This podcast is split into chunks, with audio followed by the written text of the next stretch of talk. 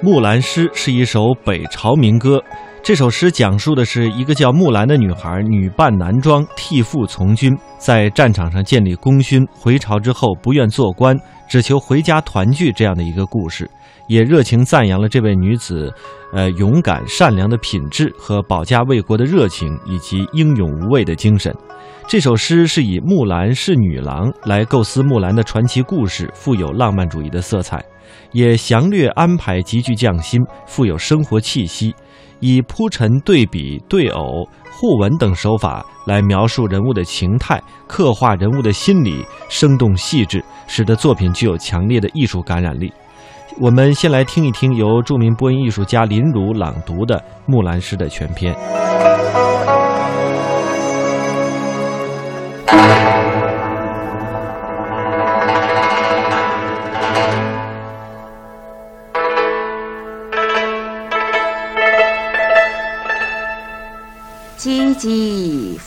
唧唧，木兰当户织。不闻机杼声，惟闻女叹息。问女何所思？问女何所忆？女亦无所思，女亦无所忆。昨夜见军帖，可汗大点兵，军书十二卷。卷卷有爷名，阿爷无大儿，木兰无长兄。愿为市鞍马，从此替爷征。东市买骏马，西市买鞍鞯，南市买辔头，北市买长鞭。但辞爷娘去，暮宿黄河边。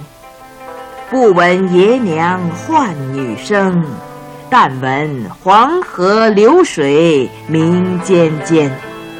但辞黄河去，暮至黑山头。不闻爷娘唤女声，但闻燕山胡骑鸣啾啾。万里赴戎机，关山度若飞。朔气传金柝，寒光照铁衣。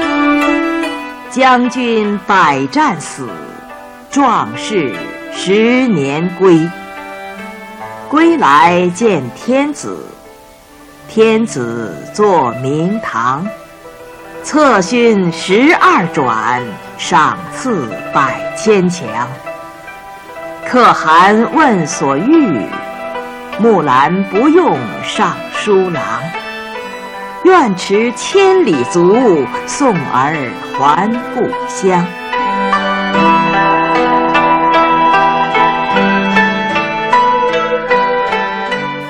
娘闻女来，出郭相扶将。阿姊闻妹来，当户理红妆。小弟闻姊来，磨刀霍霍向猪羊。开我东阁门，坐我西阁床。脱我战时袍，着我旧时裳。当窗理云鬓，对镜贴花黄。出门看伙伴，伙伴皆惊忙。同行十二年，不知木兰是女郎。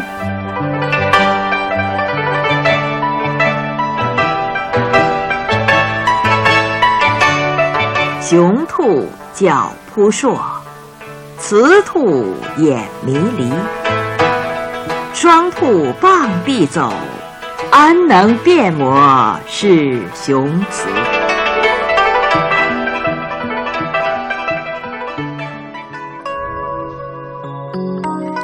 在中国的古代民间传奇当中，有不少的巾帼女英雄，而这些巾帼英雄当中，以女扮男装的身份代父从军的，却只有花木兰一人。关于花木兰，人们只知道她替父从军的故事，而对她的确切生平却知之甚少。那么，花木兰在历史上是否真有其人呢？接下来我们为您准备的音频，即将为您介绍河南商丘虞城县的木兰祠，这是一个祠堂，通过它，我们来解析木兰。兰的身世之谜。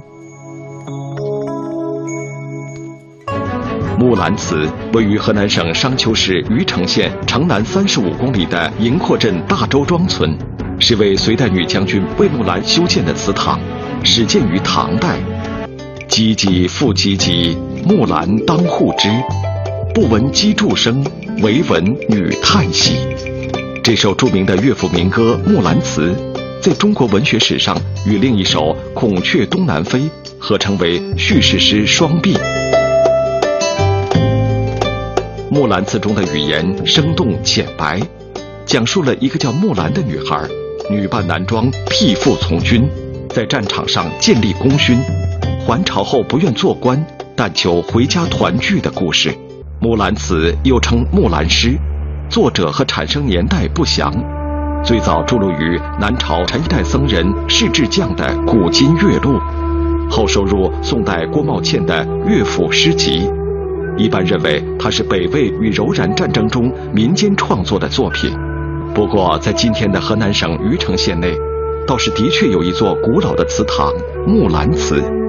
京九铁路从虞城县穿过时，也要经过木兰这一站。据当地人说，在这座木兰祠里供奉的女将军。就是传说中的花木兰。据虞城县志记载，位于县城南三十五公里的这座木兰祠，最早建于唐代，宋、元、明清各代均有修缮。至于祠中所供奉的女将军与北朝乐府民歌《木兰辞》当中的木兰是否是同一个人，我们还是亲自到那里去看一看。木兰祠位于虞城县城南营阔镇大周庄村。旧时的木兰祠曾经占地万余平方米，后于1943年毁于战火。如今的木兰祠规模小了许多，祠堂外有木兰骑马征战的石雕，祠内大殿正中则矗立着女将军木兰的戎装塑像，旁边还有木兰与家人辞别情景的塑像。除了塑像，木兰祠里最为重要的东西就是前人留存下来的两块石碑了。其中的一块是元朝元统二年所立的孝烈将军祠像辩证记碑，另一块则是清朝嘉庆十一年所立的孝烈将军祠辩物证明记碑。这两款碑上详细记载了祠中这位木兰将军的身世、战绩，还有历代修祠的情况。将军卫氏，本楚子，名木兰，伯之乔人也，世传可汗募兵。孝烈痛负冒雷，慨然待行。按石碑上的记载，祠堂中的女将军是隋朝人，姓魏，名木兰，与民歌中的花木兰同名不同姓。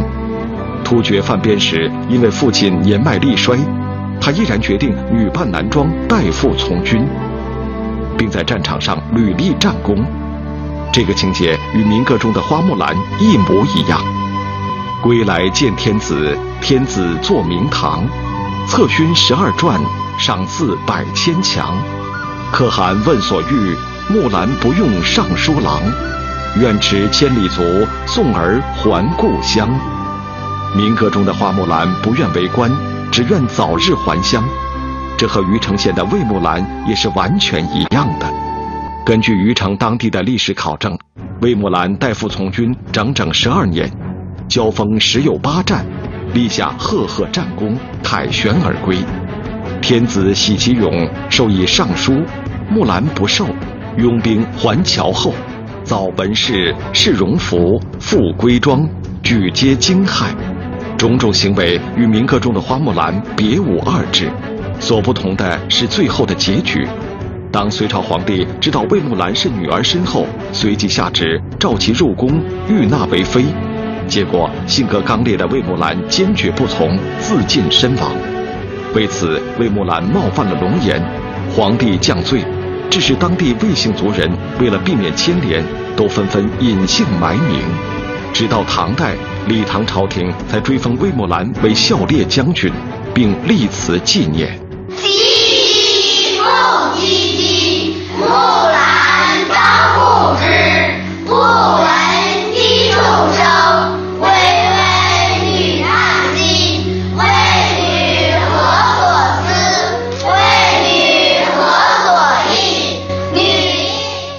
的命运令人无限感慨，同样是凯旋还乡，最终却是悲惨的结局。那么，河南虞城县的魏木兰到底是不是民歌《木兰辞》中花木兰的原型呢？这个问题至今仍然没有确切的结论。因为一般认为，北朝乐府民歌《木兰辞》中木兰的故事是发生在北魏太武帝年间，这要早于隋朝魏木兰约两百年，所以学术界对此仍在争论。最大的可能是后世文人在转录北朝民歌时，结合了隋代魏木兰的故事，对原诗进行了改动和加工，以致造成了时间上的错位。那么木兰是什么时候改姓花的呢？事实上，北魏民歌《木兰辞》中的木兰开始时并无姓氏，花木兰之名最早见于明末杂剧作家徐渭创作的杂剧《四声园辞木兰替父从军》中。在这出杂剧中，木兰第一次被加上了花姓。经过几百年传颂，花木兰这个名字也就被公众广泛接受，成了巾帼英雄形象的杰出代表。不管虞城县的魏木兰是不是北朝民歌《木兰辞》中的花木兰，毕竟她的经历与花木兰有着太多的相似之处，所以。二零零七年，中国民间文艺家协会正式把“中国木兰之乡”的名誉授给了虞城，并且将虞城县的木兰传说列为国家级非物质文化遗产名录。每天一小时，请随我们走进大观园，感受红楼儿女的情怀；每天一小时，随我们坐进白鹿书院，听朱子的治家格言。每天一小时，可邀李白品美酒，白居易赏梅花。今天这一小时，你来了吗？这里是中央人民广播电台香港之声《中华风雅颂》。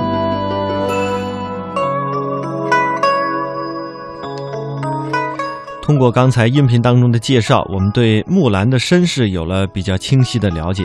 我们再回到诗的本身，木兰诗塑造的这一木兰不朽的人物形象。既富有传奇的色彩，而且又真切动人。木兰既是奇女子，又是普通人；既是巾帼英雄，又是平民少女；也是矫健的勇士，同时也是娇美的女儿。她勤劳善良，又坚毅勇敢；醇厚质朴，又机敏活泼；热爱亲人，又报效祖国；不慕高官厚禄，热爱和平的生活。诗中呢，以人物问答来刻画人物的心理，生动细致。以众多的铺笔、呃铺陈排比来描述行为的情态，神奇跃然；以风趣的比喻来收束全诗，令人回味。这就使得作品更加具有强烈的艺术感染力。接下来，我们来听林田赏析《木兰诗》更加深层次的文学内涵。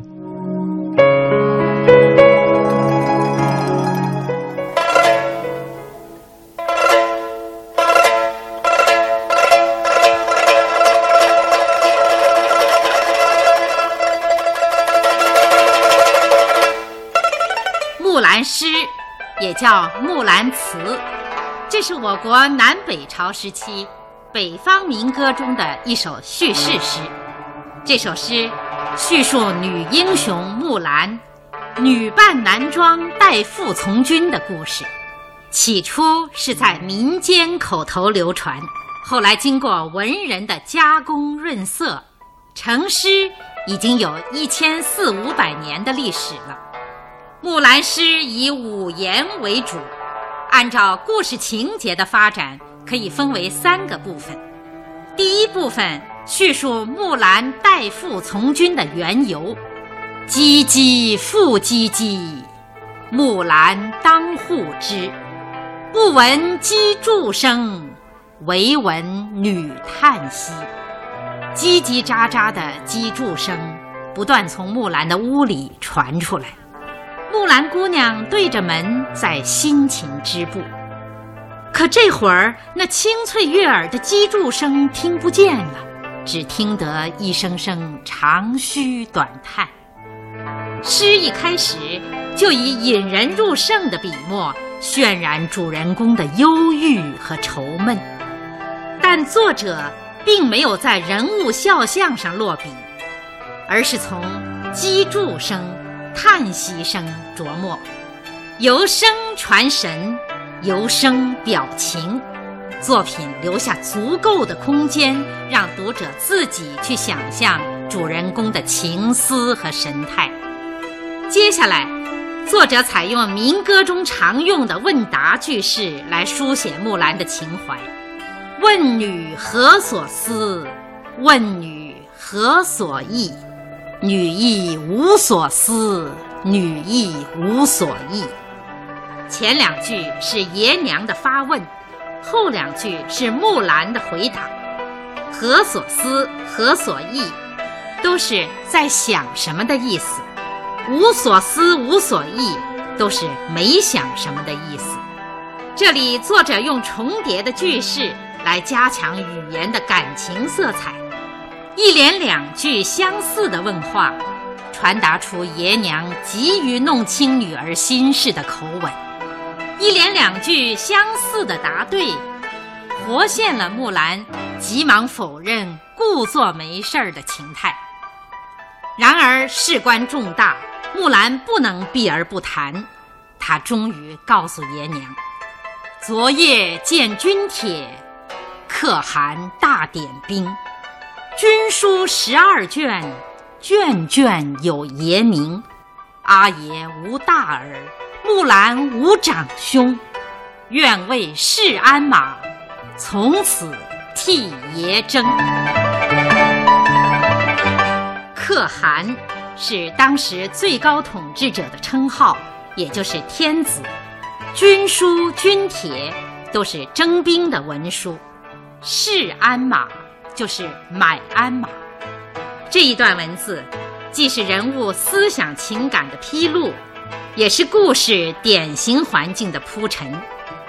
作者把主人公置于矛盾重重的特定背景中：可汗点兵，这是一；军书频传，这是二；老爹被征，这是三；木兰无兄，这是四。作者极力渲染这些矛盾，激化这些矛盾，使人物在矛盾的漩涡中沉浮。这样。既有利于表现木兰不畏艰险、勇敢坚毅的精神，又使得代父从军这一行动本身成为矛盾发展的必然结果，整个故事也就有了合乎情理的、令人信服的基础。愿为市鞍马，从此替爷征。第一部分末尾这两句。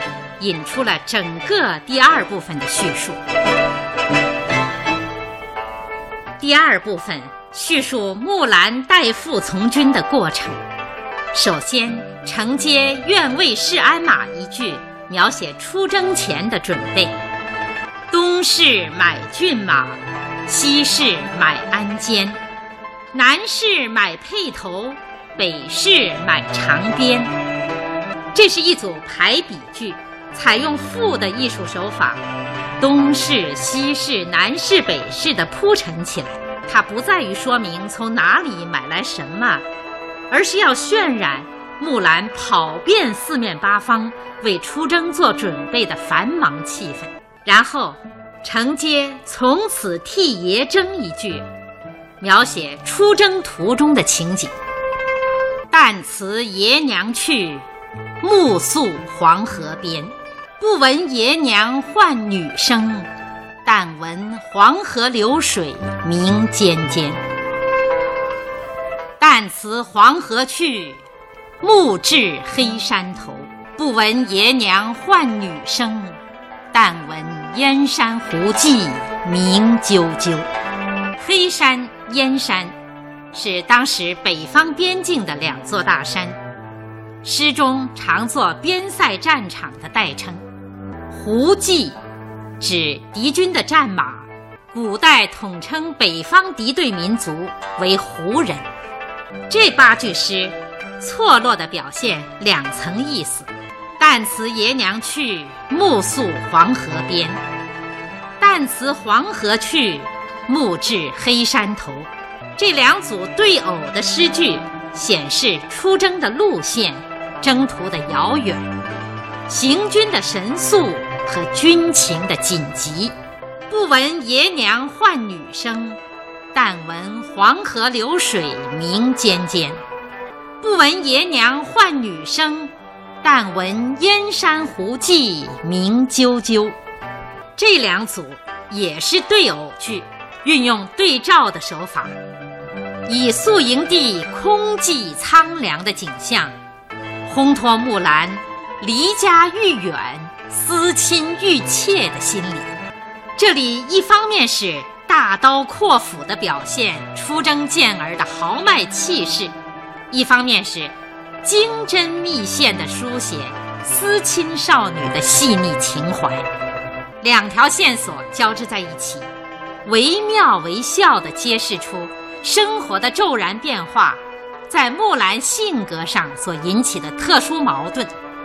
万里赴戎机，关山度若飞。朔气传金柝，寒光照铁衣。将军百战死，壮士十年归。这六句诗分三层，盖写木兰的征战生活。万里赴戎机，关山度若飞。戎机指战士。这两句夸张地描写木兰的矫健身姿，骑着战马，随着出征大军，跨过一道道关口，飞越一层层山峦，万里迢迢向前线进发。朔气传金柝，寒光照铁衣。金柝。又叫雕斗，是白天用来做饭、夜间用来打更的一种铜器。铁衣就是铠甲，古代军人穿的护身服装。这两句描写边塞战场的夜景，凛冽的北风传送着雕斗的更声，将士军中宿营，冷森森的月光映照着明晃晃的铠甲。